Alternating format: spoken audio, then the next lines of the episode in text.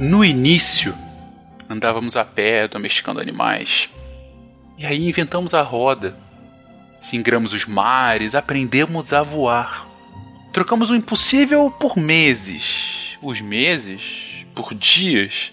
E hoje podemos chegar a qualquer ponto do globo em algumas horas e muito combustível de jato. Horas. Chegamos ao espaço. Nada mais é impossível para o ser humano. Quando ele quer chegar, ele chega. A menos que seja uma volta de feriadão em São Paulo. Aí você não chega nem para gravar o sidecast.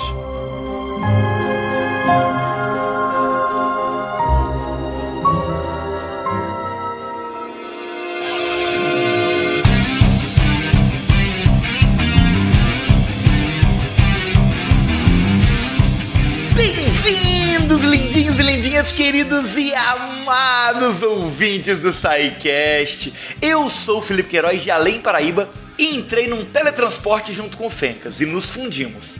Agora eu sou o over matemáticozão grandão. Matemáticozão, tem certeza que não quer regravar? Ainda bem que o N ficou bem ressaltado, né? Eu me fundi com, com o Fencas. Bom dia, boa tarde, boa noite, galera. Aqui quem fala é Gil, diretamente da Austrália. E o melhor encurtamento de distância seria a internet mesmo. Bom dia, aqui é o Felipe de, dos Estados Unidos e um, para mim um carro pela metade é um meio de transporte. Puta, essa foi a melhor de todas.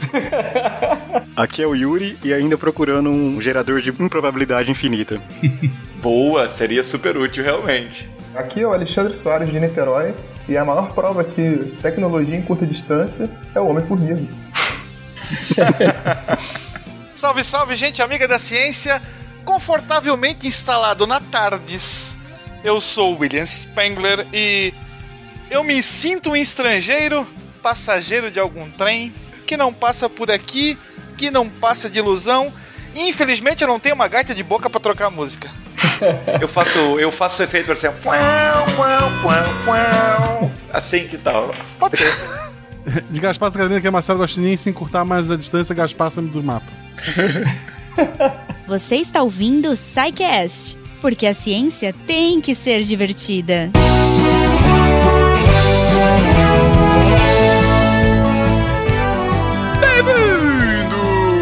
mais uma de SciCast. Eu sou o Fencas e dei umas férias pra Jujuba porque essa semana, essa semana vai ser intensa, gente. Sim! SciCast segunda, terça, quarta, quinta, sexta-feira, nessa semana de aniversário do SciCast. A gente tá repetindo o que a gente fez semana passada. E teremos SciCast todo dia, gente. Todo dia um novo programa inteirinho para vocês. Uh, hoje a gente está começando falando sobre encurtar distâncias, né? Falando sobre como o ser humano conseguiu chegar mais rápido, mais longe ao longo da história. Uh, e vocês estão vendo, claro que eu não estou no programa. Esse programa foi hosteado pelo nosso querido Felipe Queiroz, que fez um trabalho muito bacana. Espero que vocês curtam. Gente, o recadinho vai ser curtinho também, só para lembrar que essa semana inteira só é possível por conta daquele apoio maroto que vocês dão no patronato do SciCast, tanto no Patreon, quanto no Padrim, quanto no PicPay. Gente, sem eles, a gente não seria capaz de pagar os editores, simplesmente. Os editores estão fazendo um trabalho quintuplicado nessa semana. Então, se você gosta do SciCast, se você gosta dessa nossa iniciativa, se você gosta de horas e mais horas de programas sobre divulgação científica da forma mais divertida que você já viu na podosfera internacional, apoie esse programa. E se você quiser comentar sobre ele, deixa aí seu recado no post, mande um e-mail para contato@saicast.com.br, enfim, fale conosco. Um beijo para vocês, vou falar pouco hoje, um bom programa. E até amanhã.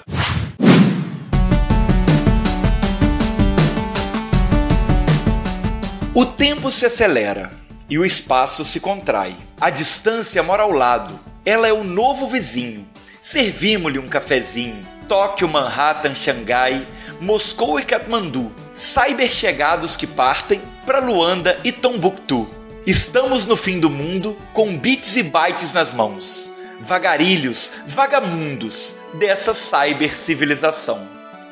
Sérgio Caparelli.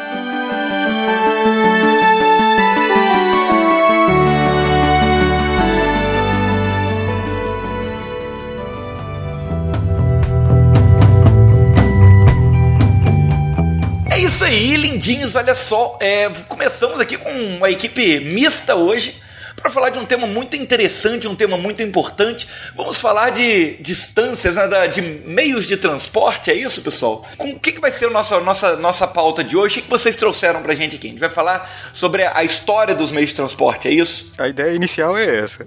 E a evolução tecnológica desses meios, né? É, o, o, o- como esses meios de transporte é, influenciaram a forma como a gente enxerga o mundo. Falaremos sobre uma incrível jornada feita pela humanidade desde a sola do sapato, a sola do pé, nem do sapato. Nas primeiras travessias, passando pela natação, é, no pêndulo dos cipós, domesticação de animais, a montaria, até chegar, talvez, nas viagens espaciais. Aí sim. Porra. Porra. Nossa, Comprei essa narrativa. Já dizia o poeta, né? Na sola da bota e na, so- na sola da mão. Então, já que começamos da sola dos pés, então é isso. É, é- é a partir daí mesmo que a gente começa esse nosso programa de hoje. Vocês vão falar pra gente sobre o- o- os primeiros deslocamentos a pé do ser humano mesmo, é isso? é, a gente começa com isso mesmo. Talvez a primeira pergunta seja por que, que as pessoas decidem se deslocar, né? Perfeito, então, por que, que as pessoas decidem se deslocar? Super espontâneo. Vamos lá, por que então que as pessoas decidem se deslocar, pessoal? Não tinha Netflix? É um bom motivo. O Guaxa tá certo, né? Ninguém, na verdade, quer se deslocar pra fazer coisa alguma, né?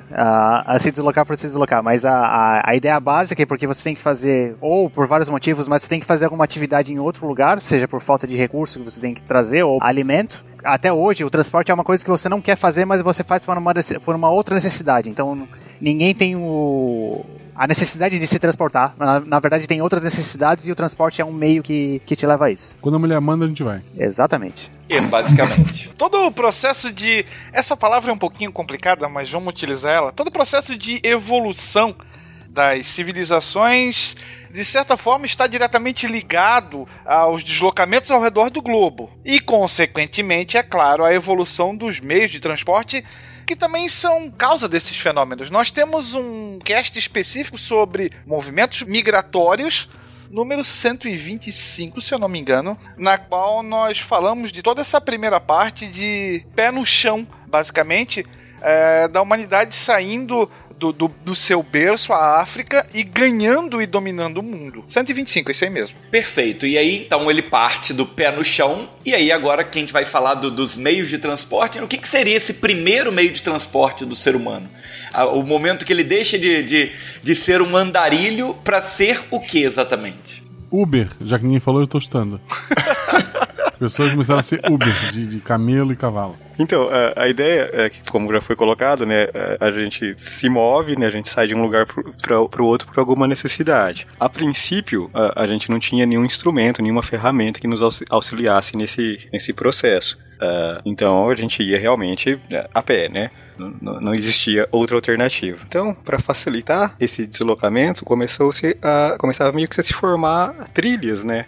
Mesmo se você vê é, animais num pasto, eles formam trilhas. é, eu não sei se a palavra naturalmente pode ser empregada, mas é o que acontece. É, pro, pro lugar onde eles vão beber água, pro, pros coxos, né?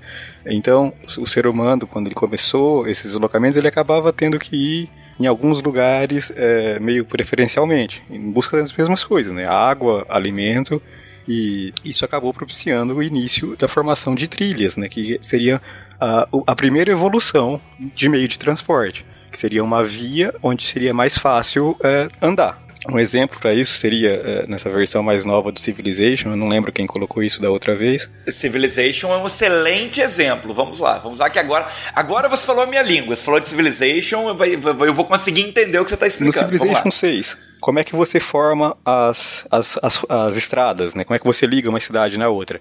Você tem que colocar as rotas de comércio, ah, e essas, as estradas vão se formando meio que é, quase que espontaneamente, né? Você não define onde a estrada vai se formar. Você define de onde a rota de comércio sai e para onde ela chega, certo? Perfeito, perfeito. Ah, Aí conforme essas rotas de comércio vão, o tempo vai passando, essa rota segue pelo mesmo caminho e se forma ah, no jogo uma estrada ali, né? E essa estrada vai evoluindo conforme a rota é mais usada. Essa estrada fica cada vez. É, eu usar a palavra melhor, não sei se ela é mais indicada para cá também, certo? Ela fica mais. Ela fica. hum, Ela facilita mais o transporte, ela fica mais Operacional. apropriada ali, né? E da mesma forma isso acontecia, o deslocamento das pessoas geravam dessa mesma forma essas trilhas que foram evoluindo e para se facilitar o transporte, para se facilitar o deslocamento entre esses locais em que você sempre tinha que ir, certo? Então quanto maior era o movimento na trilha, melhor seria essa trilha, certo? É, e eu- quando eu falo trilha, seria uma, uma, uma rota onde não vai ter nenhuma árvore no meio do caminho, não vai ter mato, não vai ter uma pedra, certo? Então um, lugar que o trânsito é fácil, correto? Perfeito, perfeito. Mas aí você ainda tá falando de trilhas que eles faziam a pé, é isso? Sim, é caminhando a pé. Aí seria a próxima evolução, acredito que seria a domesticação dos animais. Excelente, ó. Animal Husband. Que é, os animais começaram a ser domesticados há mais ou menos uns 10 mil anos, e com esses animais domesticados começaram a se empregar essa força é, animal, essa força de tração, para facilitar o transporte de, de carga, o transporte até das próprias pessoas. Correto? Perfeito, perfeito. Ah, tá. Aí, é, se a gente pensar em uma pessoa andando ou um boi andando, essa trilha acaba tendo que ficar um pouco mais larga, certo? Excelente. Porque o Exatamente. animal é maior. É, eu acho interessante fazer uma ressalva, porque assim, essa jornada é uma jornada rumo ao desconhecido, num primeiro momento. E nós temos que abstrair muito da realidade que nós temos hoje. Era literalmente um mundo completamente diferente. Por mais difícil que possa nos parecer. Mas aqui é você e você. Nada mais nesse primeiro momento. Então você tem, é, ainda antes da, até mesmo da domesticação dos animais, do surgimento da agricultura, é, do aparecimento da roda, esse rumo desconhecido vai ser um grande desafio para o ser humano. Já que você vai enfrentar climas extremamente frios, climas quentes, florestas, desertos, geleiras. Esses primeiros movimentos eram, eram uma jornada rumo ao desconhecido. Você não sabia o que encontrar, entende? É, vocês citaram a questão do, do burro, por exemplo, isso faz com que as trilhas eh, se alarguem um pouco mais, com que o- as estradas acabem ficando um pouco maiores. E basicamente quais eram esses animais que foram domesticados aí para servir como meio de transporte? Nessa época já, já, já se usava cavalo, por exemplo? Depende do local do globo que tu estiver falando. Mas a gente pode apontar o uso dos lobos, do gado, cavalos sim, dos burros, ovelhas, cabritos, lhamas, eh, camelos, elefantes, até mesmo pombos, há milhares de anos, desde a época da pré-história. Lembrando que o gato até hoje não foi domesticado, gente. Ele só convive com a gente, né? Mas ele tá tentando domesticar os humanos, né? Só pra ter uma ideia aqui de, de alguns animais e, e como o Spengler estava falando que foi em, em diferentes áreas. Por exemplo, o dromedário foi domesticado há cerca de 6 mil anos atrás, ah, na Arábia do Sul. O burro, mais ou menos na mesma época, na África.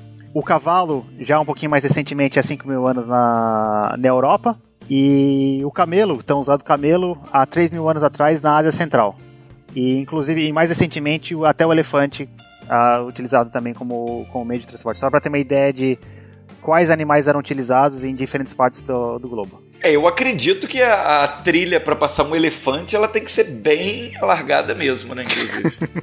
Mas então, a partir do momento que você domestica os animais, quando que surgem os primeiros veículos, então, desenvolvidos pelo ser humano? Isso ocorreu antes, antes mesmo do, de, Tipo, não tem registro escrito disso, né? Registro histórico. Então a gente. Isso é. é tu- todas essas datas, isso é baseado em, em registro arqueológico, né? Acredita que os primeiros veículos, eles ainda não possuíam rodas e eram basicamente uns, uns, uns galhos, uns pedaços de madeira pendurado atrás do- dos animais que possibilitavam você, a esse animal arrastar uma quantidade maior de carga, não só o que você pudesse colocar ah, no lombo do animal, né? Esse- esses veículos, esses é, travós, o nome, o nome que, que eu encontrei para isso. Travoar. É, obrigado pela correção, porque essa era uma dúvida grande. Vem do francês. né? Seriam basicamente um, um, um trenó sem rodas, tá? É uma estrutura que normalmente lembra uma letra A, alguns até lembram uma letra H, no qual você coloca, no caso da letra A, você coloca duas extremidades de duas varetas compridas sobre o lombo do animal e as outras duas vão apoiadas no chão atrás dele e você é, colocaria sobre essa treliça a carga que você queria movimentar e faria do animal o seu meio motor. É, ele foi bastante utilizado pelos indígenas, especialmente do norte da América do Norte, no Canadá e nos Estados Unidos. Você encontra muitas fotos do século XIX, especialmente das migrações dos povos indígenas dos Estados Unidos, utilizando ainda esse tipo de transporte. Aí faz todo sentido os indígenas com um meio de transporte francês, né? Pra voar. É porque é do Canadá, né? É porque esse indígena era poliglota, né? Perfeito. Então a partir daí você já consegue cons- carregar uma carga maior do que o que o cavalo carregaria sem nada. Ou o seu próprio braço, né? Exatamente. E a partir daí, então, o- como que, que esse travoar vai evoluindo em, em coisas maiores e melhores? Então, a, a primeira ah, grande evolução seria o surgimento da roda, né? Que, ah, embora pra gente hoje a roda seja alguma coisa completamente banal, ela foi uma revolução absurda, né? Pra humanidade. É, te- tem gente que, que discorda que acha que a revolução absurda foi quando inventaram o freio. Mas aí tem. É, mas antes mesmo da roda, o pessoal chegou a usar troncos. Acho que vocês já devem ter visto até que para transportar barcos, outras coisas, eles colocavam troncos. Troncos de rolagem. de rolagem. Então foi assim que surgiu as primeiras, entre aspas, rodas para esses travois. E o princípio físico do que, que é bem melhor usar alguma coisa que roda é claro, né? É o é o atrito bem menor, então gasta-se bem menos energia para transportar muito mais coisas. Né? E aí volta também a necessidade de estradas cada vez melhores, né? É aí que entra a evolução da própria estrada, né? Naquele momento você tem. Você começa com os troncos de rolagem, você vê que se tiver muita pedra no caminho, o tronco não vai passar, se tiver buracos, outras coisas, os troncos vão começar a ficar presos e galhos e outras coisas. E aí começa você cortar esse tronco em dois pedaços para fazer os dois lados e diminuir cada vez mais, e então aparecer o formato mais conhecido da roda. E as estradas começam a ser empecilhos para para esse deslize das rodas e tudo mais. Então você começa a evoluir a estrada também. Então aquele negócio que as estradas que começaram surgindo com terra batida dos, da solada da- dos pés dos- pessoas que estavam andando e depois dos animais e aumentando cada vez mais, eles começam a perceber que quanto mais lisa a estrada, melhor ainda para que esse transporte ocorra. Então a evolução da estrada veio junto também com a evolução dos transportes. Uma coisa leva a outra, né?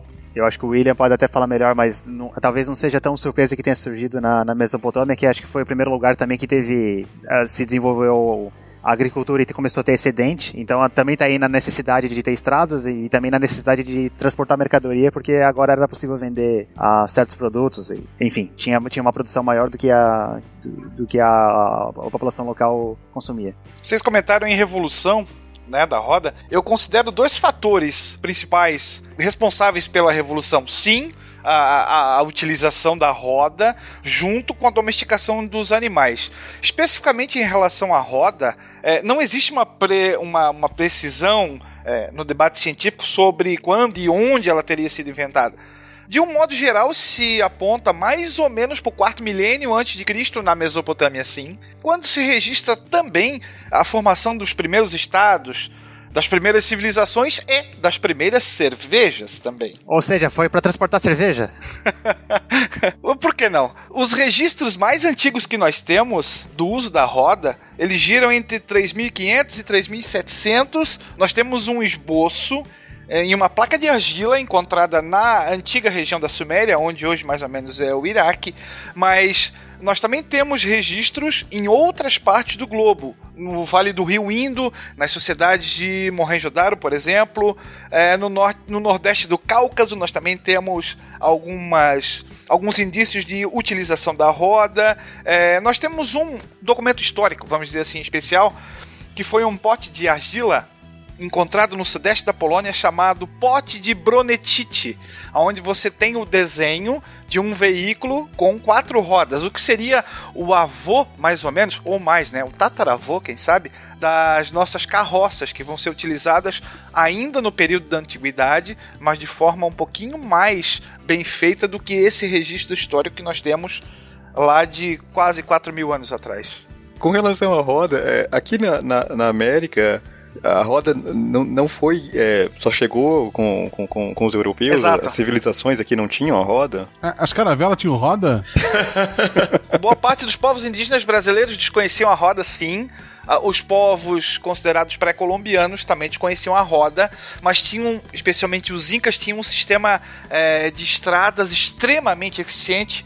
Tem um caminho que ficou bem famoso, que inclusive passava pelo Brasil. Nós tínhamos um caminho aqui que ligava os povos nativos brasileiros com o Império Inca, que é provavelmente alguns dos ouvintes já devem ter falado, já devem ter ouvido melhor, que é o caminho do Peabiru, aonde se acreditava ser uma grande rota comercial e de integração entre esses diferentes povos, mesmo desconhecendo a roda. Ararursal? É, é bom lembrar que, que os índios brasileiros tinham sim a sua roda, que era a dança em roda. Ela acontecia em várias tribos. Era uma ciranda, né? Ciranda. Mas então, voltando ali, a pergunta que eu ia fazer é o seguinte: a gente tem várias é, civilizações envolvendo a roda. Mas é, era a roda tipo os Flintstones mesmo? É, você pega uma pedra e fica quebrando ela para ela ficar com formato circular, é isso? Que, de que, que eram feitas essas rodas que eles utilizavam na antiguidade? Nós vamos ter rodas sim feitas de, de pedras e logo na sequência nós teremos rodas de madeira. E num passo muito próximo nós vamos ter já a roda raiada também, que é mais leve, possibilita um deslocamento mais rápido e com uma capacidade de carga maior. E aí você vai ter veículos com duas rodas, você vai ter veículos, né, meios de transporte com quatro rodas, vai depender muito daquela necessidade que você tem. É, nós temos registros famosos que o cinema depois vai utilizar e abusar, que são os carros de guerra dos assírios, que vão é, passar o rodo em toda a Mesopotâmia, vamos dizer assim. E os Ixos vão apresentar esse novo instrumento, o carro de guerra com rodas, aos egípcios antigos, que vão melhorar esse tipo de equipamento para utilizar tanto nos combates como nas suas necessidades diárias. Evidentemente que uma roda ela não seria utilizada na sua total plenitude nas areias do deserto, mas para outras finalidades, sim. Perfeito, perfeito. Então, ó, vamos lá. A gente tem o ser humano partindo do a pé, construindo as primeiras estradas, domesticando animais. Aí os índios fazendo o travoar francês, né? e a partir do momento que se envolve a roda, a gente tem um aprimoramento das estradas e esses primeiros veículos aí que vão se tornar inclusive veículos de guerra, certo? Sim. É, normalmente, você costuma ligar veículo necessariamente com roda. Os primeiros veículos eh, não utilizavam a roda, né? O travois foi, talvez, o mais antigo, e logo na sequência nós vamos ter os trenóis, que deslizam sobre o terreno, sem necessariamente utilizar-se de rodas. A roda vem logo na sequência. Perfeito, perfeito. Então é verdade. Eu acho que é legal a gente falar que a necessidade vem muito também, né, como vocês já falaram, da guerra, né? E também um outro grande fator para impulsionar a evolução dos, dos, dos meios de transporte é também o comércio, né? Perfeito. É, com grande, grande quantidade de comércio, a troca entre mercadorias, entre povos, entre pequenos povoados, também favoreceu bastante a evolução do, dos meios de transporte. A invenção da roda, ela alterou completamente a relação entre as civilizações e entre a própria natureza. Aqui você já começa assim a falar em encurtamento de distâncias, né? Você pe- percebe que existem diferentes terrenos, é, diferentes exigências por essas novas necessidades que sim fazem surgir estradas, fazem surgir pontes também, passarelas, né?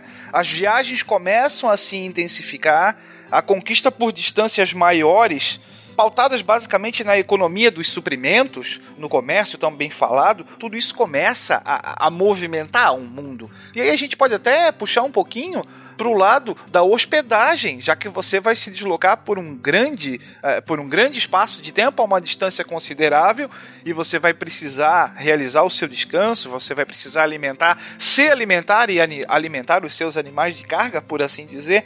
Então, e você já começa a ter também, claro, as narrativas e os relatos escritos uh, desse pé na estrada, ou lombo na estrada, como queiram. É, exatamente. O, o, mundo no começo, a gente nem sabia, o, a gente, quando digo o ser humano, nem sabia a dimensão que era, né? É, o, o, deslocamento era feito, mas você não sabia a, verdadeira noção né, de grandeza. É, com o advento já do, da domesticação dos animais, quando o homem parou de ser nômade e começou a ser mais sedentário e teve mais, teve mais tempo para domesticar os animais, ele já começou a perceber que isso já foi um passo na diminuição do mundo. Né? O mundo que era, começou a ser descoberto que era extremamente grande, é, com a domesticação dos animais já foi um primeiro passo para diminuir o mundo, entre aspas, obviamente. E com a manipulação da natureza, é justa, isso justamente aconteceu. Ele, o mundo progressivamente foi ficando menor. Bom, isso é uma, uma questão de visão, né? Mas eu acho que num primeiro momento isso aumentou o mundo, né? Porque no começo esse deslocamento era muito limitado. Então o mundo que você conhecia era a cidade vizinha, no máximo, o vilarejo seguinte, né? Aí, com o advento desse princípio de, de, facilitando esse deslocamento, esse mundo começou a, você começou a poder vislumbrar um mundo maior. Perfeito.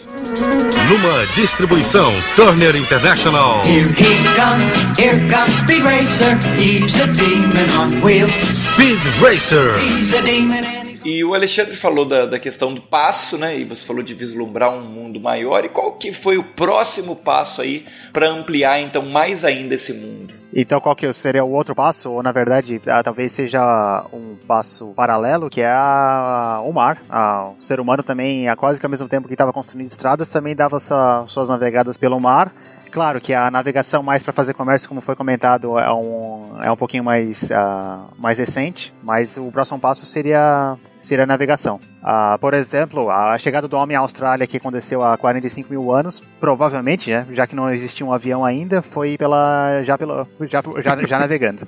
Aí, ó, essa aí o Julian lá na Austrália ó, chegou. Chegou a 45 mil anos aí, Julian, pô. Navegando. Eu não queria revelar a minha idade, e claro, a pesca também, né? Então não é só para deslocar uma mercadoria, mas também para conseguir mais recursos para trazer para a Terra. Algumas teorias defendem, inclusive, que o povoamento da América foi feito com base na navegação, vindo da Austrália e vindo da Polinésia também. Existe também a teoria que o nível de mar era mais baixo, não é? Não tem.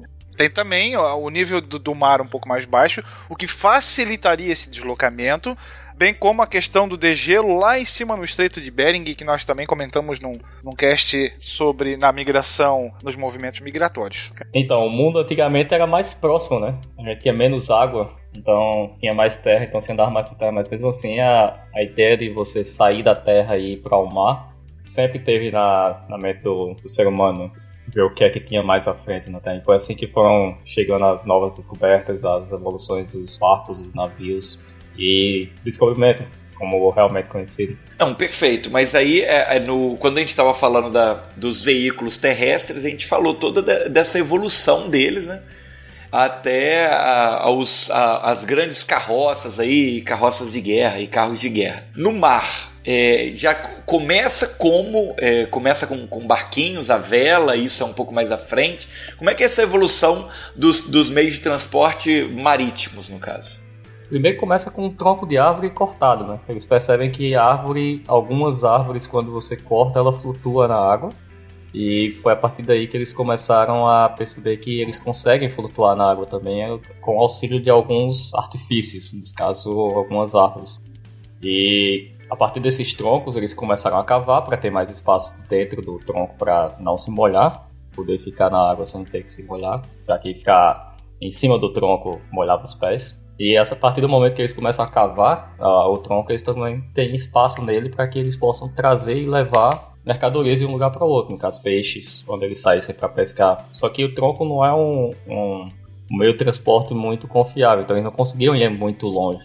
Então, do tronco eles já fizeram as canoas mais evoluídas, com vários pedaços de ave maiores. E a partir daí foi evoluindo um pouco mais, que eles viram que se eles usassem o vento, eles conseguiriam ir mais rápido e mais longe. E os próximos passos seria exatamente evoluir essas, essas velas e chegar a barcos maiores e maiores como a gente tem hoje. Nós temos registros históricos de botes ou de canoas de aproximadamente 4000 a.C.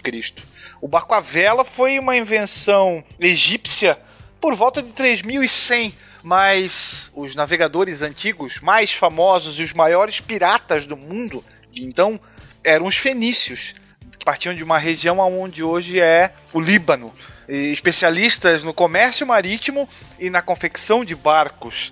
Tanto é que eles vão servir depois de modelo para os gregos aperfeiçoarem e fazerem uma embarcação é, com capacidade maior. Então, além da, da do, do, transporte terrestre, não que isso seja é, compartimentado. Você já tem também o desenvolvimento da, da necessidade em utilizar e vencer o mar, ainda que seja ou um rio, ainda que seja por distâncias pequenas, mas você começa com as suas experiências marítimas e que na sequência se tornarão ferramentas importantíssimas para você realizar um comércio. Até porque a capacidade de carga que esses protonavios começam a levar e começam a se transformar não vão fazer frente, é, é, nenhum transporte terrestre vai conseguir transportar aquilo que uma embarcação consegue. Até hoje é assim, né? 70% do, das mercadorias no mundo hoje são oriundas do comércio marítimo. Então você não pode dispensar esse tipo de transporte no mundo de hoje e muito menos no mundo de ontem. É, eu até estava checando algumas fontes do antigo Império Romano, que assim, hoje em dia o transporte marítimo ele é muito mais barato que qualquer terrestre, como o William falou, e, e era assim também, até existe documentos de quanto que o se gastava no Império para transportar mercadorias de A a B por estrada e por marítimo, e também era muito, era quase na, na mesma ordem uh, por exemplo, se hoje é em torno de, sei lá, 10 vezes mais barato, é mais ou menos a mesma proporção era na, na antiguidade. Então, como o Ine falou, realmente, o, o, transporte pelo mar ele é muito mais barato que o transporte por terra. Com um volume de carga muito maior, né? Volume de carga e segurança, imagina, pegar uma estrada, tem com vários povos, que podem ser inimigos. Ou... Estradas que eram não eram bem estradas, né? É, Você vai ter uma série de sobressaltos. É... Talvez aqui cabe falar um pouquinho do Império Persa, que foi a primeira grande superpotência da antiguidade, onde nós tínhamos que organizar a casa. Então, num primeiro momento, você vai dividir o seu território em 20 pequenas unidades, que eram chamadas satrápias. Um dos métodos de dominação do Império Persa era você aceitar a religião e a cultura do povo dominado, mantendo aquele líder como o líder de então, que governava em nome do imperador, seja ele Ciro ou Dario, dependendo da época histórica que você for ver, mas você precisa se certificar que esse governo realmente está de acordo. Você está falando de um império de milhares de quilômetros. O que fazer para dar certo? Divide-se, se fatia o território e você começa a abrir o que? Estradas. Por essas estradas você teriam os funcionários reais trafegando, e aí é claro, cobradores de impostos, mercadores. Você tem a vida do império trafegando por ali. Então, a necessidade da estrada, e vai ficar muito famosa a estrada real que ligava a capital, Susa, até o extremo oeste do seu império, mais ou menos 3 mil quilômetros, é, que eram vencidos em pouco mais de uma semana pelo, pelo então correio persa, que vai largar na frente em relação a isso. Como é que vai funcionar é, esse tipo de correio? Você vai calcular a distância que um cavalo e um homem sadio poderiam percorrer durante o dia algumas dezenas de quilômetros. E aí você faria vários pontos de substituição, como se fossem cavalariças, onde você trocaria. Você passaria a mensagem para frente com um homem sadio, com um cavalo sadio. Ele dispararia até o outro ponto e você tem um, quase que um telefone sem fio até chegar lá na ponta da linha. E aí você tem o um movimento contrário para trazer a resposta, né? O que seria o WhatsApp da época? Mais ou menos assim. Claro que seriam homens de confiança, essas mensagens eram seladas, só que eram passíveis também de fraude. E por esses caminhos também vão trafegar os espiões reais, já que você precisa averiguar como estava o governo lá no extremo oeste. Se você perguntar para aquele governante, é evidentemente que ele vai dizer que está tudo bem. Você precisa perguntar para o povo daquele local o como está a situação. Então você vai é, se utilizar de espiões que se infiltram na população, ou como mercador, ou como um mendigo, algo assim, ele sonda a situação e depois leva essa mensagem até os ouvidos do monarca da vez. Imagina, tu tá na tua cidade, surge um mendigo que tu nunca viu na vida, E ele te pergunta, e aí, e, e o governo? O que você tá achando? Qual é, qual foi, por que que tu tá nessa? Se perguntar isso hoje da briga. É, você perguntou hoje da briga. Mas deve ter, deve ter um bocado aí procurando, perguntando. Perfeito. Então a gente tem as estradas, né? Estra... Você citou aí, o Will citou, a estrada como um instrumento, inclusive de dominação, um instrumento para é, transmitir a cultura de um, de um povo, né? De um império. E citaram aí vários, vários povos, várias navegações. Ah, lembrei de outra. Ainda sobre a navegação. Heródoto acabou fazendo um registro que não ainda não é possível justificar a, a veracidade completa de uma circunnavegação do território africano promovida por um faraó egípcio chamado Neco, na qual ele contrata alguns, algumas embarcações e alguns comandantes de, de, de embarcações fenícias para darem a volta no, no, continente africano. Ele queria saber o tamanho até onde ele chegava. Então eles partem.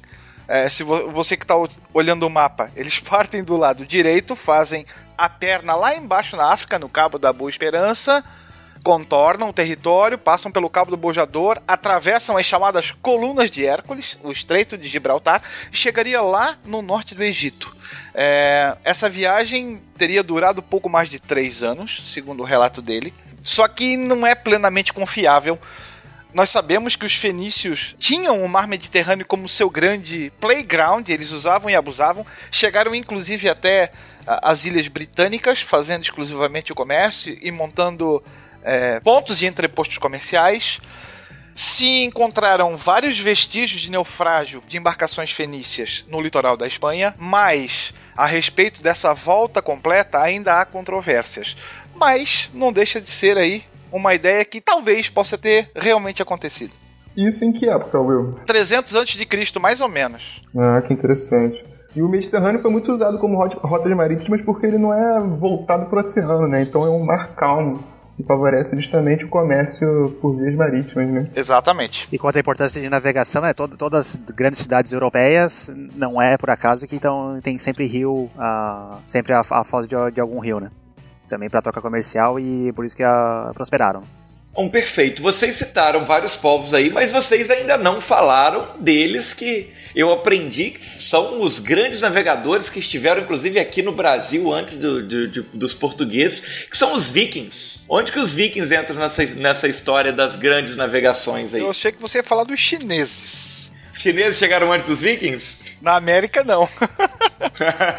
Os vikings se destacam porque tem um tipo de embarcação bem diferente para época. Ela tem um calado muito baixo. O calado é aquela parte que fica submersa. Se você tem um calado alto, você não consegue navegar em águas rasas. Coisa que os Langskips, da qual o Dracar foi, foi o mais famoso, era plenamente capacitado para esse tipo de ação. Tanto é que eles pintaram, costuraram, tricotaram e abusaram da Europa Ocidental e Central nessa época subindo com as suas embarcações rio acima. Daí você não tem aquele problema de um banco de areia oferecer perigo. Qualquer coisa você levanta o navio, bota no ombro e vai embora, atravessa, segue, segue em frente.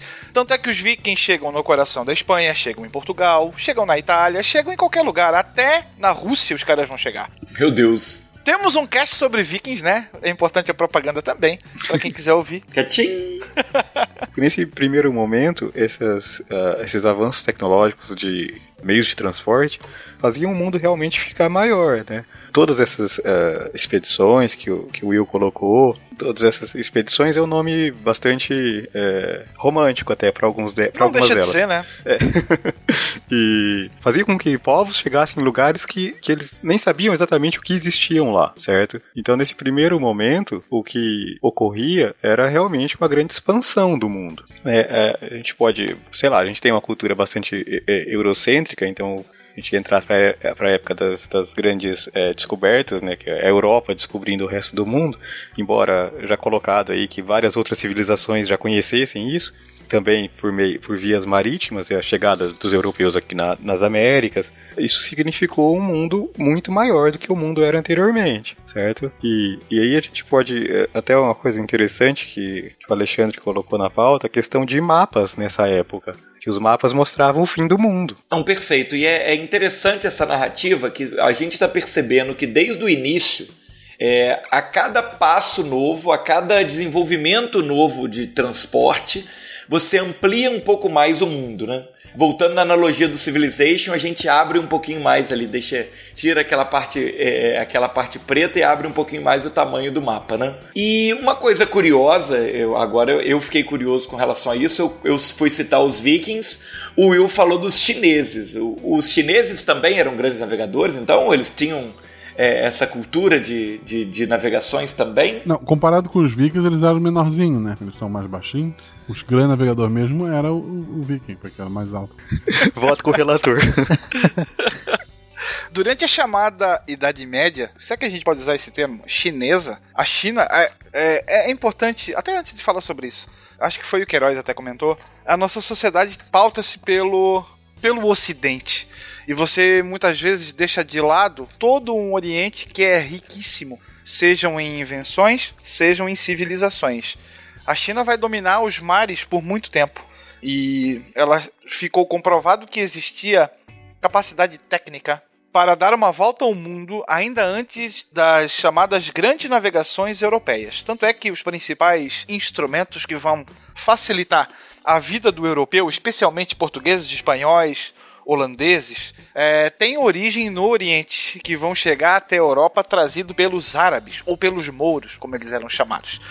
A China possuía uma indústria náutica gigante, com embarcações que colocavam caravelas, as famosas caravelas portuguesas, no chinelo. Uma grande embarcação chinesa tinha o tamanho de cinco caravelas, ou alguns campos de futebol, um campo e meio de futebol, pelo menos, transportando mais de mil pessoas. Expedições essas que eram basicamente comerciais, comprovado que chegaram até a África, né? Alguns especulam que eles teriam chegado na América, inclusive no Brasil, mas aí a gente tem alguns certos receios. Existia tecnologia para isso, é bom que se diga, né? Mas daí a realmente pisarem é uma outra história.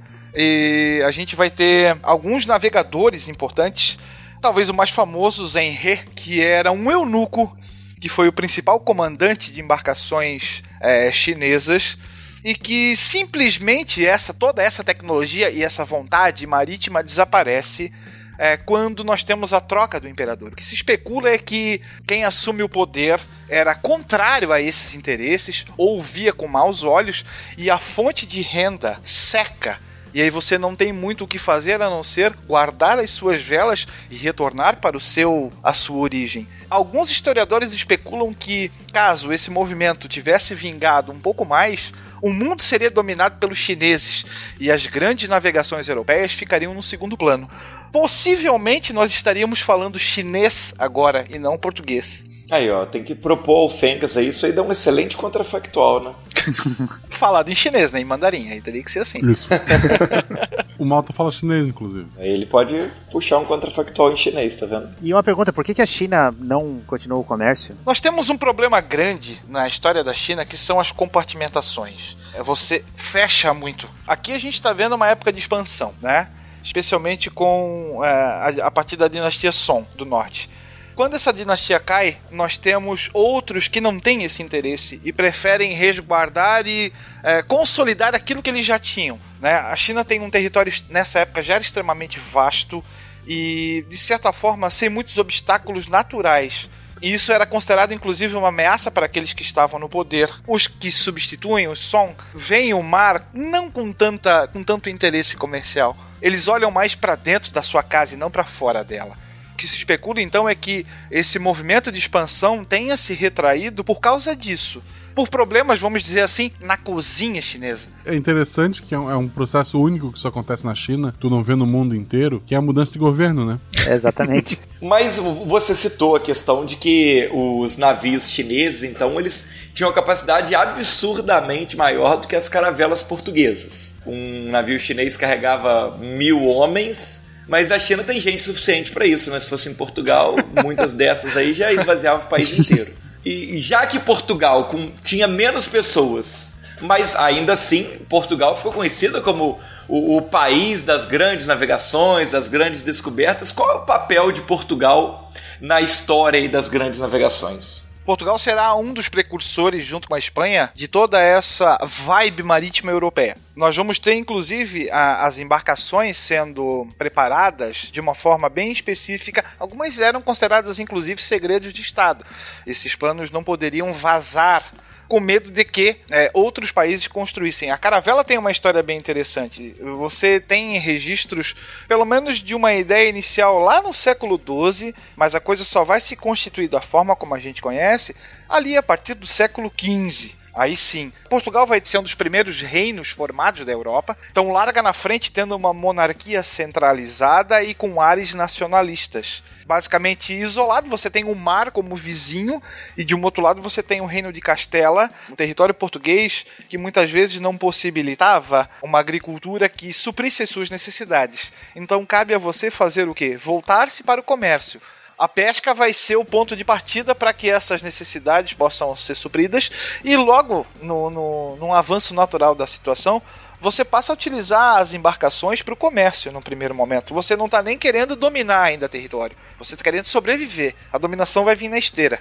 E aí nessa época então já, já existiam as caravelas, que são o mainstream aí da, de Portugal. A caravela vai vir um pouquinho depois. O que nós temos são barcas e barcaças que vão ser utilizadas para pesca num primeiro momento, né? Depois, aí sim, com a, o desenvolvimento da tecnologia naval, Aí a gente fala, começa a falar em embarcações não um pouco maiores, ah, diferentes sim, mais resistentes, mas você enfrentar o mar aberto ainda era extremamente temeroso. Tanto é que o Atlântico nessa época era chamado de simplesmente oceano ou mar tenebroso. Né? Alguns acreditavam na questão da Terra plana. Bom, tem maluco até hoje que acredita nisso, né? A Terra plana? Mas que você é, se navegasse é, em direção contrária à costa, fatalmente você cairia. Você tem registros de mapas dessa época com desenhos de criaturas fantásticas no mar. Então, esse próximo ponto para vencer o oceano vai levar um certo tempinho para a coisa funcionar. Então, a gente vai ter Claro, a necessidade é a mãe de todas as invenções. É, o comércio antes feito pelo Mediterrâneo com os orientais, ele é bloqueado. Né? E aí você necessariamente não quer abrir mão daquilo que é tão lucrativo, mas precisa utilizar uma outra forma de chegar até lá. Eu estou falando do contorno da África na qual os navegadores portugueses vão fazer isso, pelo menos, né? A gente já mencionou os fenícios que fizeram de uma outra ponta, mas aqui os portugueses começam a desbravar pouco a pouco o litoral africano e lá, um pouquinho antes da chegada oficialmente no Brasil, eles fazem um contorno e aqui a gente vai ter dois caras, né, Bartolomeu Dias e um navegante conhecido como Vasco da Gama, que vão completar a travessia e vão fazer a circunnavegação africana assim e vão chegar nas Índias que era o grande ponto comercial da época, da qual, da onde vinham as chamadas especiarias que eram tão lucrativas. Bartolomeu chega primeiro no Cabo das Tormentas, tanto é que ele que batiza esse cabo, mas quem chega primeiro nas Índias foi o Vasco da Gama. Olha porque só. faltou visão de marketing, né? O Bartolomeu podia ter batizado com o nome dele. Aí ficava pra história, a gente ia conhecer. Nem isso o cara fez. É. Tanto que ele foi, no final da vida dele, ele foi inclusive vice-rei das Índias. Mas era vice decorativa. Vice, né? ou melhores caravelas, mas também a, a tecnologia também é a, a, o posicionamento no mar, né? Então, como, como agora você está em mar aberto, você precisa de melhores instrumentos e alguns navegadores usavam quadrante ou no Império Português usavam astrolábios, então é, poderia na verdade achar qual latitude você estava no, no, oceano, embora não dava para medir longitude, mas eles foram aperfeiçoando o, o astrolábio, que já era conhecido, mas na verdade eles começaram a dar uma outra aplicação para ele para se localizar uh, em, em, mar aberto. Então acho que essa é uma das, das grandes sacadas do, dos portugueses. Junto com a bússola e junto depois com o sextante, que, que são, vamos dizer assim, né, importados do Oriente. A própria, o próprio astrolábio também já é, dizem que era da de, Sim, já, já veio. veio de lá, né? É. Boa parte dessas invenções chegam com a presença dos árabes na Península Ibérica. Inclusive, o Will citou alguns sidecasts aí anteriores para poder complementar o assunto. Quem quiser uma complementação desse assunto das navegações também tem um RP Guache, Eu ia falar isso. que fala muito sobre isso. Né? Episódio 5, Úrsula, escuta.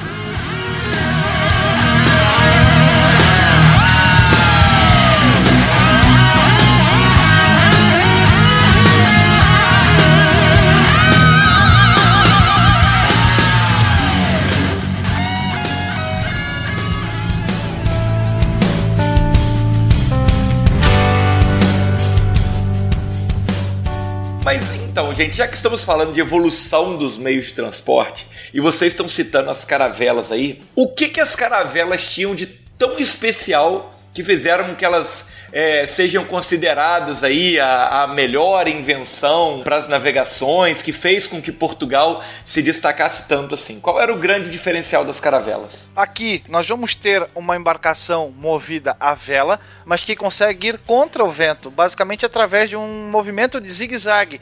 Então, aquele período de calmaria que era grande, o grande problema enfrentado na época, para uma caravela não seria um problema tão grande assim. Então você tem um navio, não era um navio gigante, era um navio ah, de pequeno para médio, né, com não mais do que 20, 25 pessoas como tripulantes. É, claro que tinham, comparado com navios anteriores, tinham um espaço de carga considerável, mas eram, se comparados com a, as naus chinesas, eram muito menores, mas extremamente rápidos e ágeis para vencer essas calmarias. Tanto é por isso que, por muito tempo, o planejamento da caravela foi mantido como um segredo de Estado para que os outros países é, rivais no comércio e na dominação já é, além mar não dispusessem desse tipo de artefato nos seus, na sua marinha mercante e na sua marinha militar. Era também secreto também as, os mapas, né? Começaram também, exatamente. O início da cartografia, né? Você vai ter um, um tripulante que vai ficar responsável por isso né, vai operar os instrumentos e aí você com, começa a ter uma simplificação desses instrumentos, é, porque a maioria dos marujos eram pessoas simples. E, de certa forma, você dependia daquelas pessoas para que os, o sucesso da sua empreitada ou o fracasso dela né, pudesse ser oferido. Você precisa pegar uma pessoa simples e mostrar para ela como é que se opera um sextante, ou um quadrante, ou um astrolábio. Então você simplifica e reduz esses artefatos somente para aquela necessidade do mar. É, os primeiros astrolábios eles te davam outras informações que no mar não serviria para nada. Não, eu vou deixar uma dica aí para a galera. É, tem uma, uma réplica de uma caravela portuguesa no Museu da Marinha, que é um museu aqui no Rio de Janeiro que não pegou fogo ainda. é, Ai, que triste. E lá, e é lá porque você... tem água, né? Exatamente, da Marinha é mais fácil, né? É, lá tem uma, uma caravela que foi construída para comemorar os 500 anos do, do, descobrimento, em 2000, né? E hoje em dia ela está exposta no museu, então se, se alguém quiser ir, é bem baratinho, eu paguei 10 reais há uns 3 meses atrás. Então vale a pena conhecer, é bem, bem interessante, um passeio legal, cultural aí, fica a dica. Para quem se interessa por história marítima, para as duas pessoas que talvez estão ouvindo e que se interessem por isso, né? Existe um livro muito interessante lançado faz pouco tempo aqui chamado Atlântico, a história de um oceano, na qual vários historiadores é, trazem alguns relatos e alguns estudos sobre esse grande corredor utilizado não só por europeus, mas também por orientais, que foi o Oceano Atlântico, aí perpassando desde as grandes navegações, é, o comércio de escravos, o comércio feito hoje, de que forma que são as principais rotas, é bem interessante. Perfeito, então, gente. Até agora, ó, a gente já traçou um, um, um, panorama histórico aqui muito grande. A gente começou com o, o homem lá andando a pé, sozinho, abandonado, formando suas primeiras trilhas, Olha que bonito isso. Aí ele começa a, a tratar animais, domesticar animais, e aí ele passa a ter uma companhia para seguir junto com ele. E aí ele desenvolve, começa a desenvolver os primeiros meios de transporte terrestre ali. Depois, com o desenvolvimento da roda, ele tem as carroças. E aí nós fomos para o mar. E aí de lá para cá trabalhamos também desde o tronco até as grandes caravelas que permitiram que os portugueses chegaram aqui na nossa terra, certo? Era necessário um, ampliar esses raios de comunicação, né? Então, o encurtamento das distâncias, a redução dos custos, a produção, de certa forma, de novos espaços de trabalho e até mesmo de ocupação. E se nós pararmos para pensar, isso foi feito num curto espaço de tempo. A história do ser humano é extremamente recente no nosso planeta. E essa evolução dos meios de transporte serão mais recentes ainda, mas acontece de uma forma muito, muito rápida. Perfeito. E o próximo passo aqui, na verdade, nem, nem, nem não é nem o próximo passo, é mais um passo que acontece paralelo a essa evolução. Conforme a gente viu, o meio de transporte comum que, que, a, gente, que a gente tem no nosso dia a dia hoje são as ferrovias. A evolução das ferrovias, como que começa tudo isso? Onde é que tu mora que é comum a ferrovia? Eu achei que tu tava no Brasil. Não... A gente, eu moro em Minas, aqui tem trem. Tem trem que passa na frente da minha casa, inclusive. Sim, tudo em Minas é trem. então, é, esse, esses desenvolvimentos, tudo que a gente falou sobre é, essa expansão marítima, é, meio que ao mesmo tempo que tudo essas coisas todas ocorriam mais ou menos simultaneamente, né? não são é, movimentos isolados. Se a gente pensa, bom, eu não sei exatamente como é que é a região que vocês moram, mas por exemplo aqui na região que eu moro tem muita usina de cana e é, se vocês repararem as estradas onde passam os caminhões carregando a cana para a usina, elas começam a formar trilhos mesmo, porque aqueles caminhões, esses caminhões são muito pesados, as estradas têm uma qualidade excelente, né? Então é, o asfalto começa a, a, afundar é, exatamente na distância dos eixos do dos caminhões. É, claro que eu estou falando de uma coisa que ocorre hoje, mas isso também acontecia antes. Você observava nas estradas, com o passar das, das carroças, o surgimento de trilhos, certo? de espaços uh, para as rodas que, uh, que ficavam mais fundos, ficavam marcados ali. E o grande lance foi que se percebeu que você poderia é, fazer esses trilhos, né, provocar essas ranhuras para as rodas, isso garantiria a, a, o direcionamento do seu carro. Isso evitaria que você é, saísse do, da direção que você quer, saísse do trilho, exatamente, certo? Então, é, realmente foi o que aconteceu naturalmente. O, o, os próprios sulcos ali que as rodas faziam, eles resolveram aproveitar para manter as rodas sempre presas naquele caminho. É isso? É, isso é uma especulação, tá? Vamos deixar. É, não tem um registro histórico que eu possa afirmar isso com todas as palavras. Mas especula-se que foi assim que começou é, essa ideia de você usar trilhos certo? E isso não é uma coisa recente, isso é, é bastante antigo o que acredita ser o, o, o, trajeto de trilho mais antigo conhecido dataria tipo de 600 anos antes da antes de Cristo, antes da Era Comum, né? Que era um, trecho pequeno é, num istmo, né? Uma região que ligava duas, uma região seca que ligava duas, é, duas massas de terra é, para transportar barcos. Nisso aí, nessa, nessa, nesse pequeno trajeto, criou-se um, um sistema uh, em cima de trilhos, né, trilhos nesse esquema, que são não, não seriam os trilhos como a gente vê hoje, que eles são expostos, né?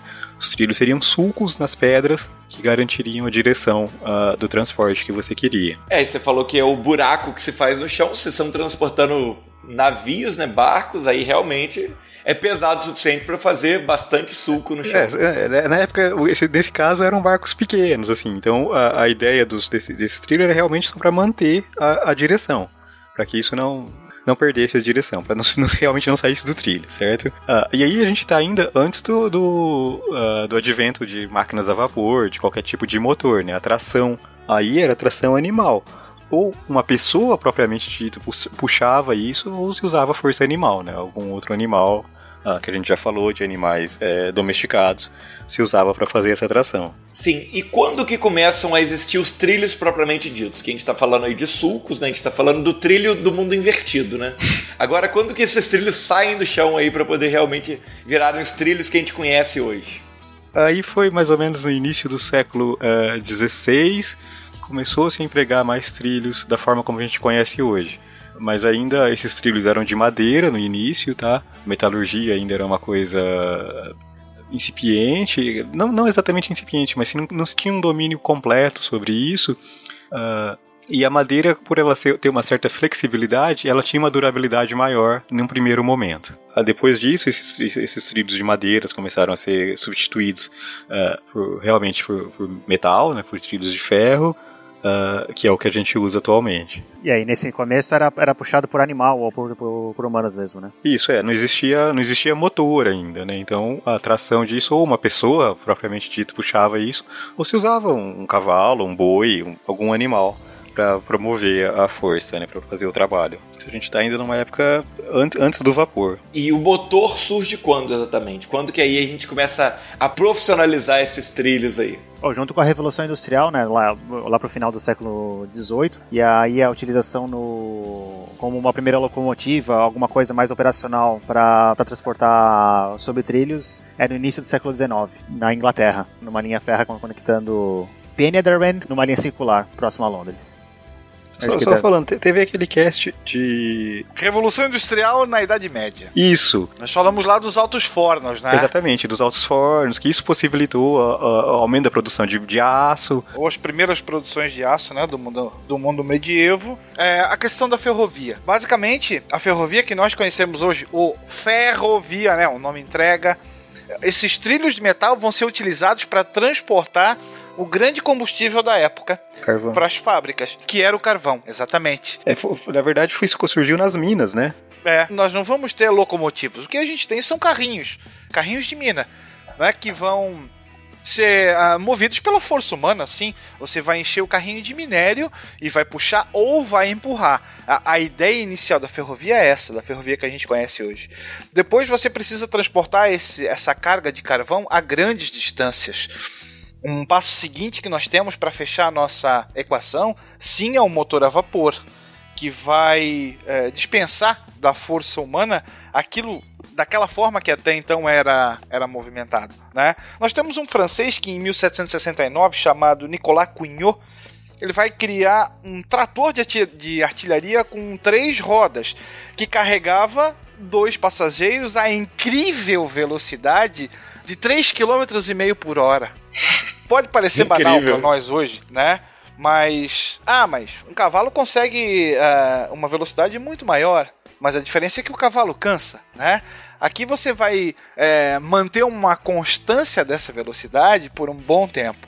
Quando as primeiras locomotivas maiores aparecem, você vai ter velocidades mais ou menos de 10 km por hora, trens de carga, que depois passam a ser trens de transporte de passageiros, é, alguns deles sem a, vamos dizer assim, a capota. E essa velocidade tão absurda para a época faz com que pessoas passem mal. Tamanho é a velocidade, 10 km por hora, que aquele meio de transporte emprega. Incrível. Então, é, os motores a, vapor, a, a, princípio, eles não desenvolviam uma força muito grande, uma potência muito grande. É, existia série de limitações técnicas a princípio, então esse vapor ele saía com uma pressão baixa e a potência desses motores era muito pequena e que inviabilizava o uso disso como transporte. Já era usado para algumas outras, para outras finalidades, tipo, era bastante usado, inicialmente era usado para bombear água.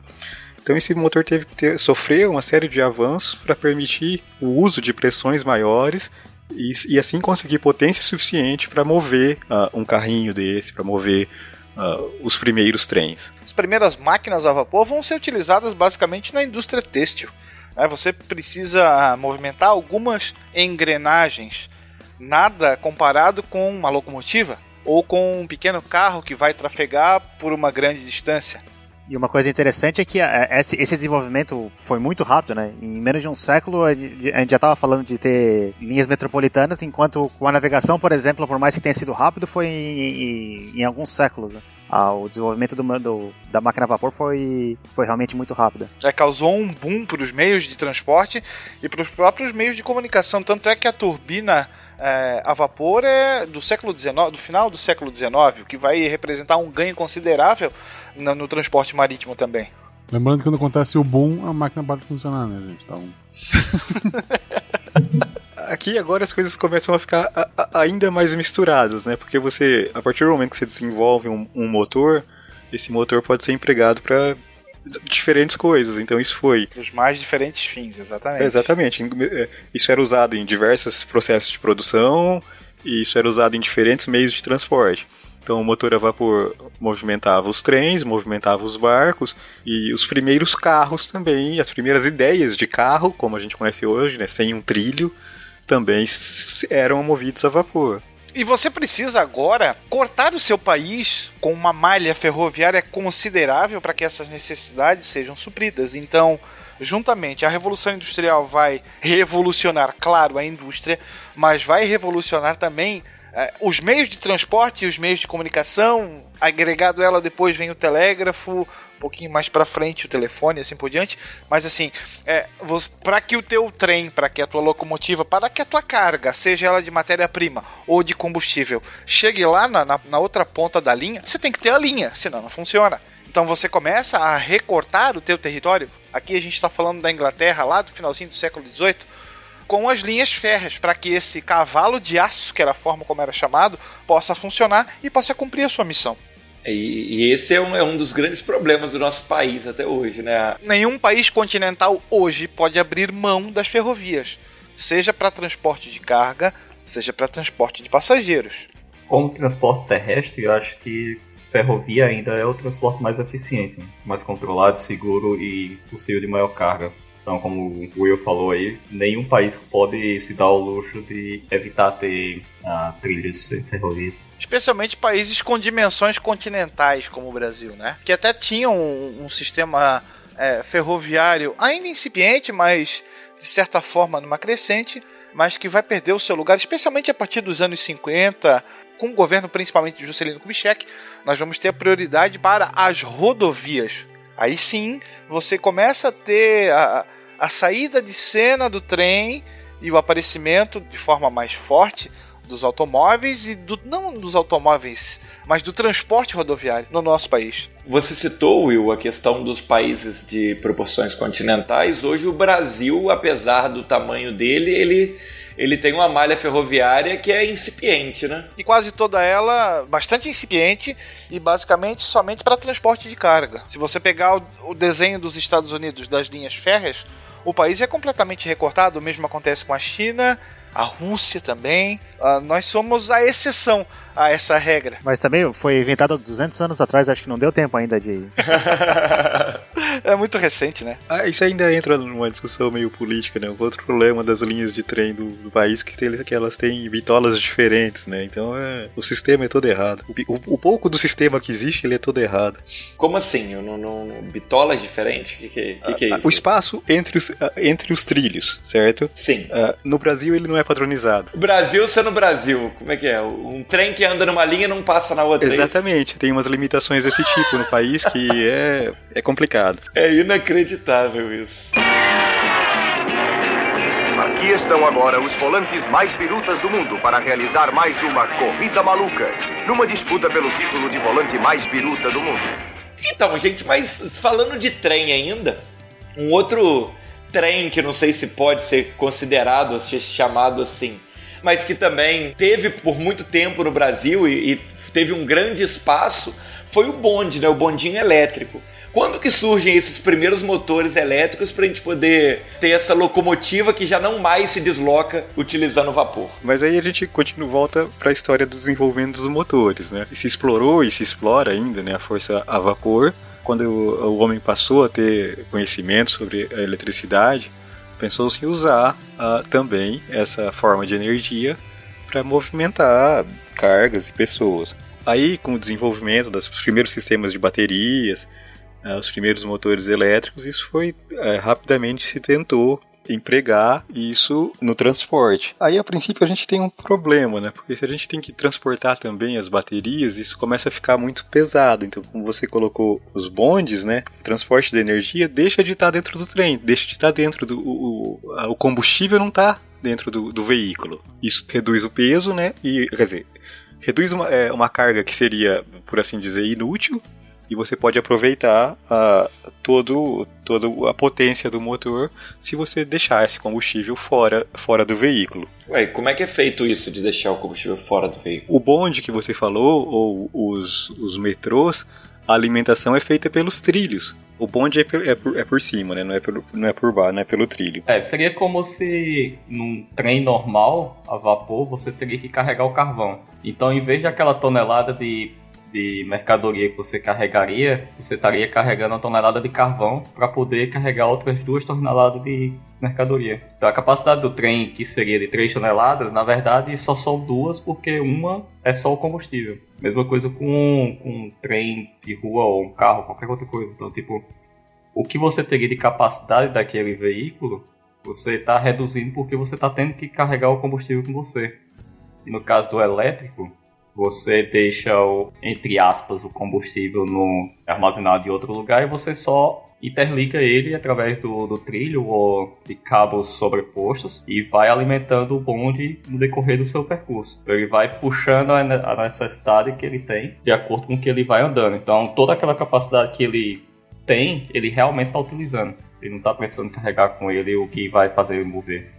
E além disso, a máquina elétrica ela é muito mais eficiente que a máquina a vapor, né? Claro que não naquela época, mas hoje em dia máquinas elétricas chegam a mais de 90% de, de eficiência, enquanto uma máquina a vapor dificilmente vai passar dos 40%, né? Então, além do que o Júlia falou agora, que você ainda tinha que levar o combustível para mover o trem, e ainda assim, com o motor elétrico você não precisa disso, e além disso, o motor já é mais eficiente. Isso também explica por que hoje em dia a grande maioria do, dos, dos metrôs e trens são, são elétricos. Agora as peças se encaixaram para mim, que a gente aprende nos filmes lá que tem um dos, dos trilhos do metrô que ele você não pode pisar porque ele é eletrificado, né? Então é por isso, ele que ele que, que dá a carga pro, pro metrô correr, então é isso. A função dele ali é exatamente essa. E acho que tem sinergia também com o que o William falou, né? E daí, como você já tem que ligar telefone, tem que ligar. Você está interconectando cidades você também já está automaticamente fazendo uma interconexão elétrica aí também, né? O bondinho eu sempre achei que aquele fio em cima ali era para não deixar ele cambalear para nenhum dos lados, né? Ele ficar preso na cordinha em cima.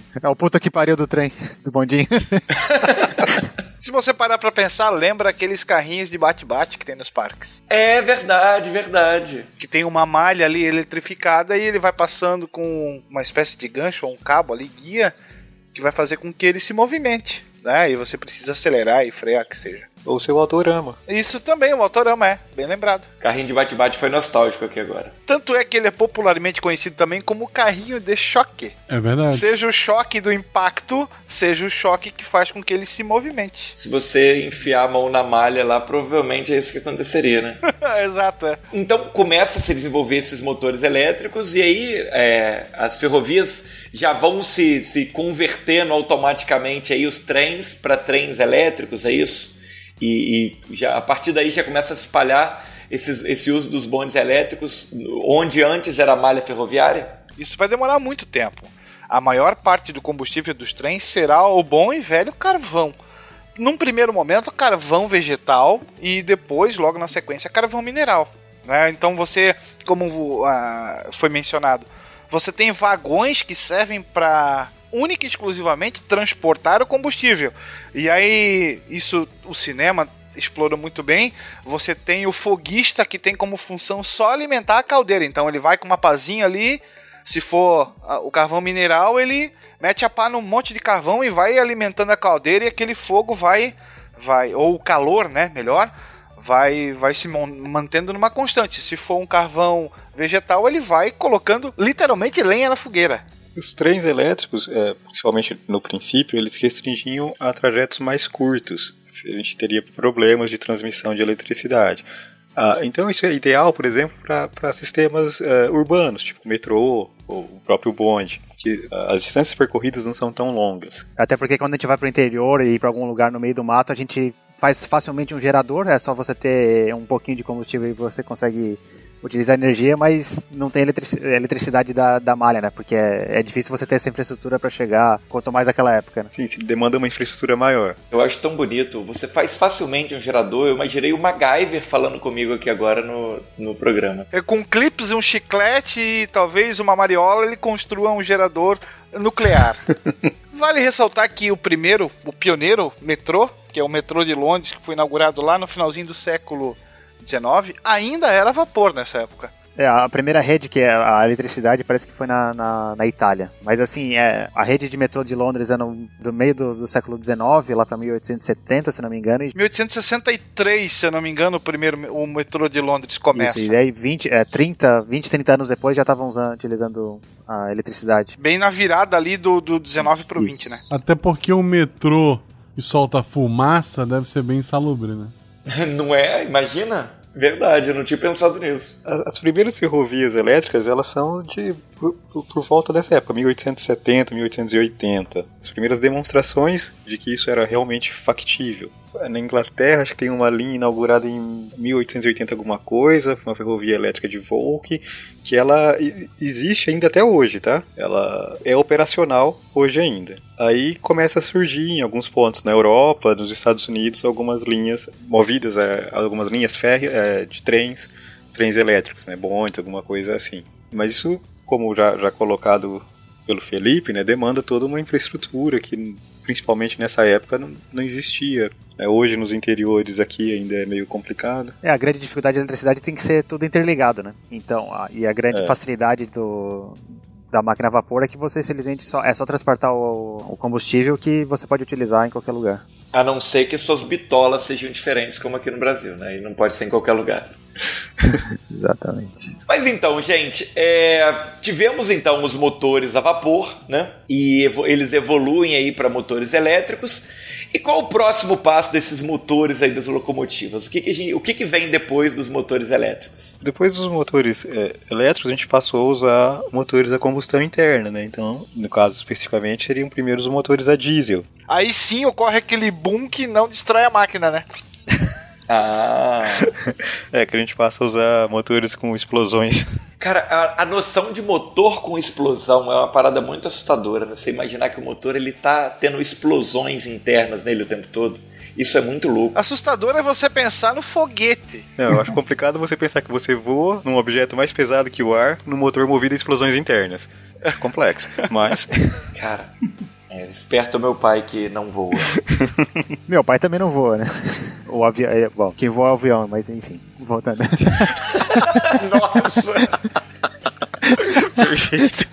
Tudo bem, gente, então, motores da explosão, combustão interna. Vamos lá. A partir de quando que são desenvolvidos, então, esses primeiros motores de combustão interna? É, é mais ou menos também a partir de 1880, 1890 que começa uh, os primeiros motores, né? Uh, primeiros motores a óleo montado em, em um carro sobre trilhos. Então é, 1888 começou essas primeiras demonstrações. A grande vantagem do, do motor a explosão é que ele pode ter uma potência muito maior, certo? Sim. Perfeito. Vocês citaram que os motores elétricos eles têm uma potência e um rendimento muito maior que o dos motores a vapor. Mas acho que naquela época o elétrico não necessariamente tinha uma potência tão grande ou muito maior, mas certamente já era mais eficiente. Ah, e eu acho que aqui a sacada do motor a combustão seria de ser ah, de fato bem mais potente do que, do que anteriormente. Eu acho que a ideia seria a evolução natural das coisas. Olha que frase bonita. Então, se você for ver, o, partindo do princípio do trilho, a gente tem trilho muitos anos antes do, da era comum. Aí depois a gente só vai conseguir ter trilhos ó, ou trens motorizados ou que utilizam alguma forma de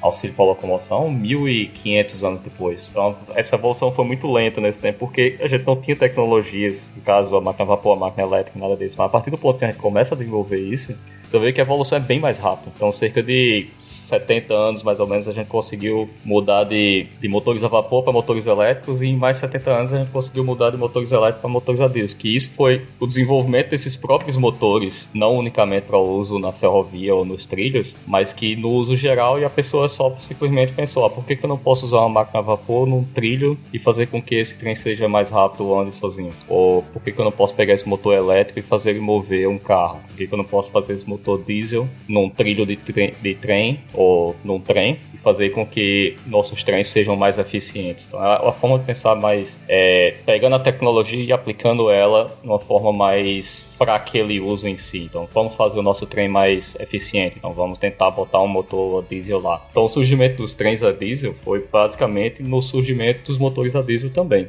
O século XIX, finalzinho do século XVIII, vai começar a marcar essa fase de o mundo se tornar menor. Distâncias antes que eram quase hercúleas passam a ser vencidas em pouco tempo. Se a gente pegar, por exemplo, a, a situação da Guerra da Crimeia no finalzinho do século XIX, as notícias do front levavam muito tempo para chegar. Quando chegavam? A partir dessa época, você tem a instalação, por exemplo, dos cabos telegráficos que vão fazer quase um, um ao vivo do campo de batalha. Os transportes também mudam consideravelmente. Então, nós vamos ter as grandes ferrovias que vão cortar a Europa, que vão unir pontos que antes eram só feitos no lombo de animais até então.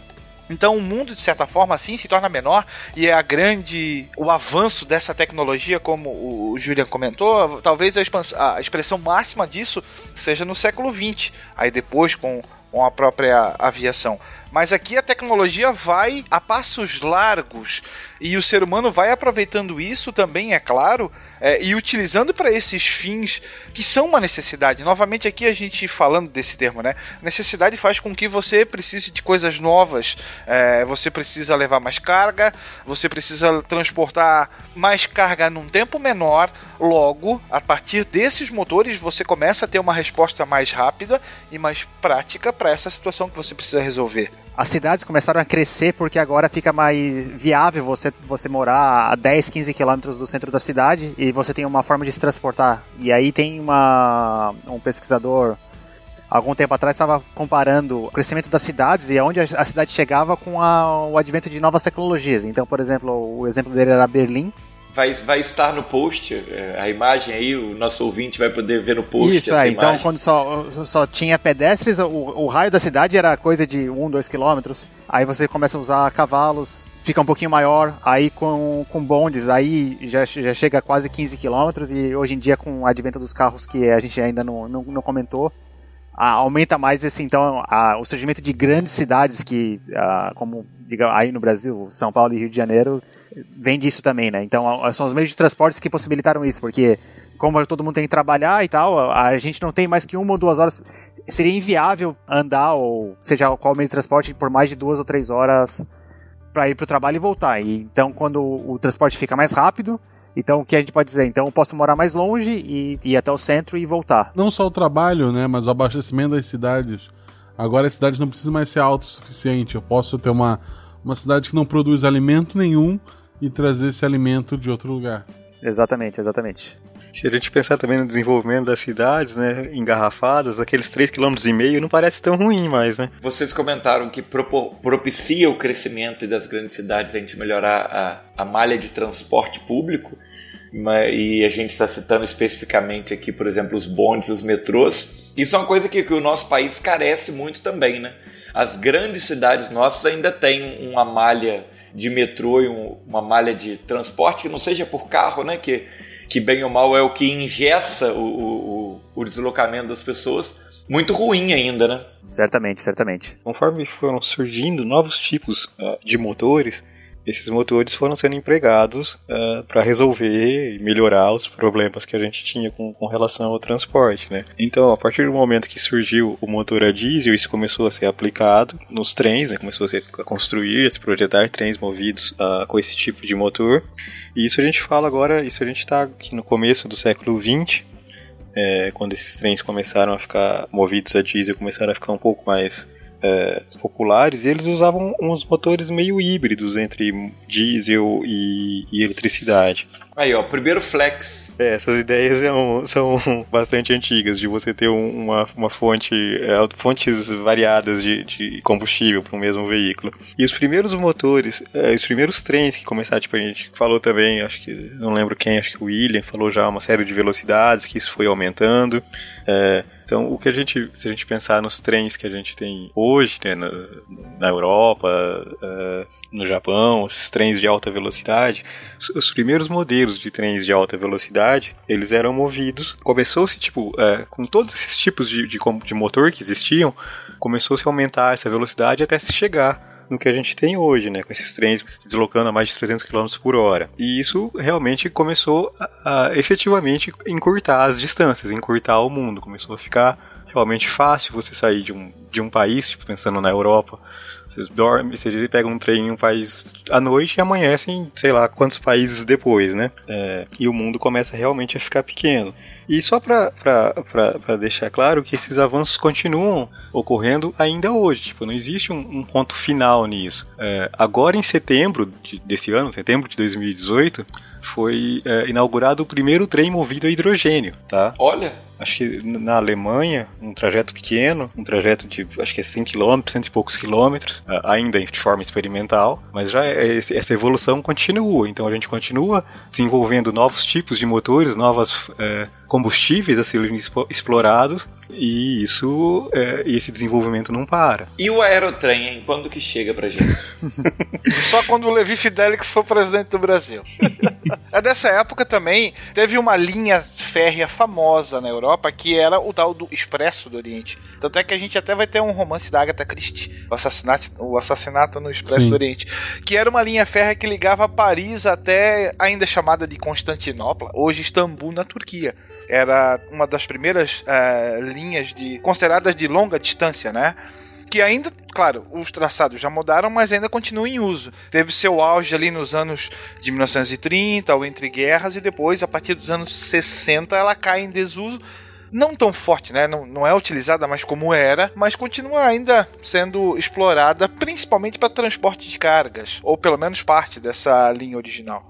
Você vê co- como, como a ciência é uma coisa linda, né? Em 200 anos a gente deixa de ter os primeiros protótipos lá, que como o Will tinha comentado, andavam a 3 km por hora, né? E faziam uma grande vantagem aí, porque estava 3 km por hora, até a gente chegar aí agora a trens que, que viajam a 300 km por hora. Isso é muito incrível. Aí passa 10 anos e começa a aparecer terraplanista. Continua a evolução. É cíclico, né? É tudo cíclico. E se a gente for projetar a tecnologia para o futuro, agora a gente tem o- ainda nessa nesse bonde de trem, né? é, a gente tem a Tesla com o Hyperloop, né? Que está querendo fazer uns tubos de, de baixa pressão que o, que o trem, o trem entre aspas, né? O meio de transporte vai até 1.500 km por hora. Vocês citaram o Expresso do Oriente, por exemplo, outros trens famosos também que, que, que avançam mais ainda essa tecnologia da, do, do- da ferrovia, dos transportes ferroviários. Eu, eu acho que cabe falar, em trilhos tem o, o, o trem bala que é conhecido no Japão é o lance do trilho ser magnético, né? Então, em vez de você ter um trilho mecânico, você tem um, um campo magnético ali e o trem, na verdade, se equilibra na, ah, nos trilhos e por isso que é mais rápido. Falando da evolução, que, a, que a gente tá falando de diferentes aplicações, continua sendo um motor elétrico, né? E aí você move o campo magnético e você, con- você consegue mover o, o, o trem. É como se fosse um trilho, mas na verdade o, o trem está se equilibrando ou levitando no trilho. Então, em vez de você ter partes mecânicas, você tem partes elétricas que também daí dimi- diminui o atrito. Então, torna-se mais eficiente e também, também rápido, né? Até agora, todos os passos de evolução que vocês mostraram pra gente era buscando motores que fossem cada vez mais eficientes. Agora, ao invés de você melhorar o motor, você reduz o atrito para fazer com que o movimento seja mais fluido, é isso? Exatamente, exatamente.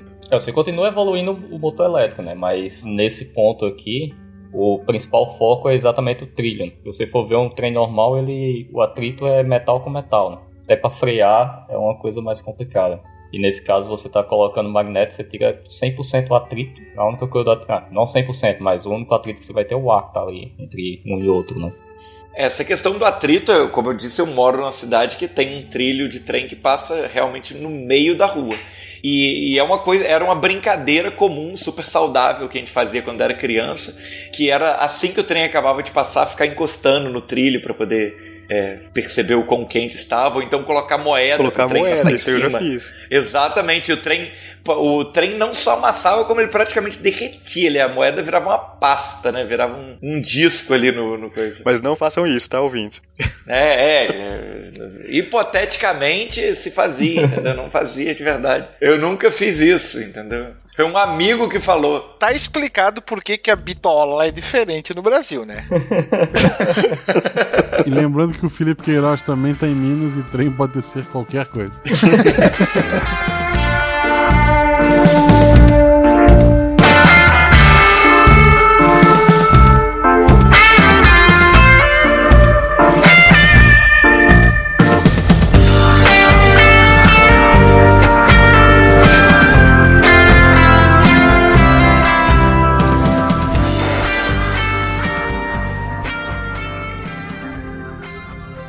Se a ciência não for divertida, tem alguma coisa errada.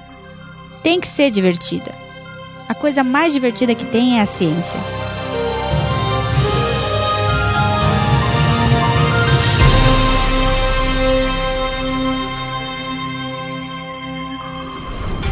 Este programa foi editado por Tapcast. Edições e Produções de Podcast.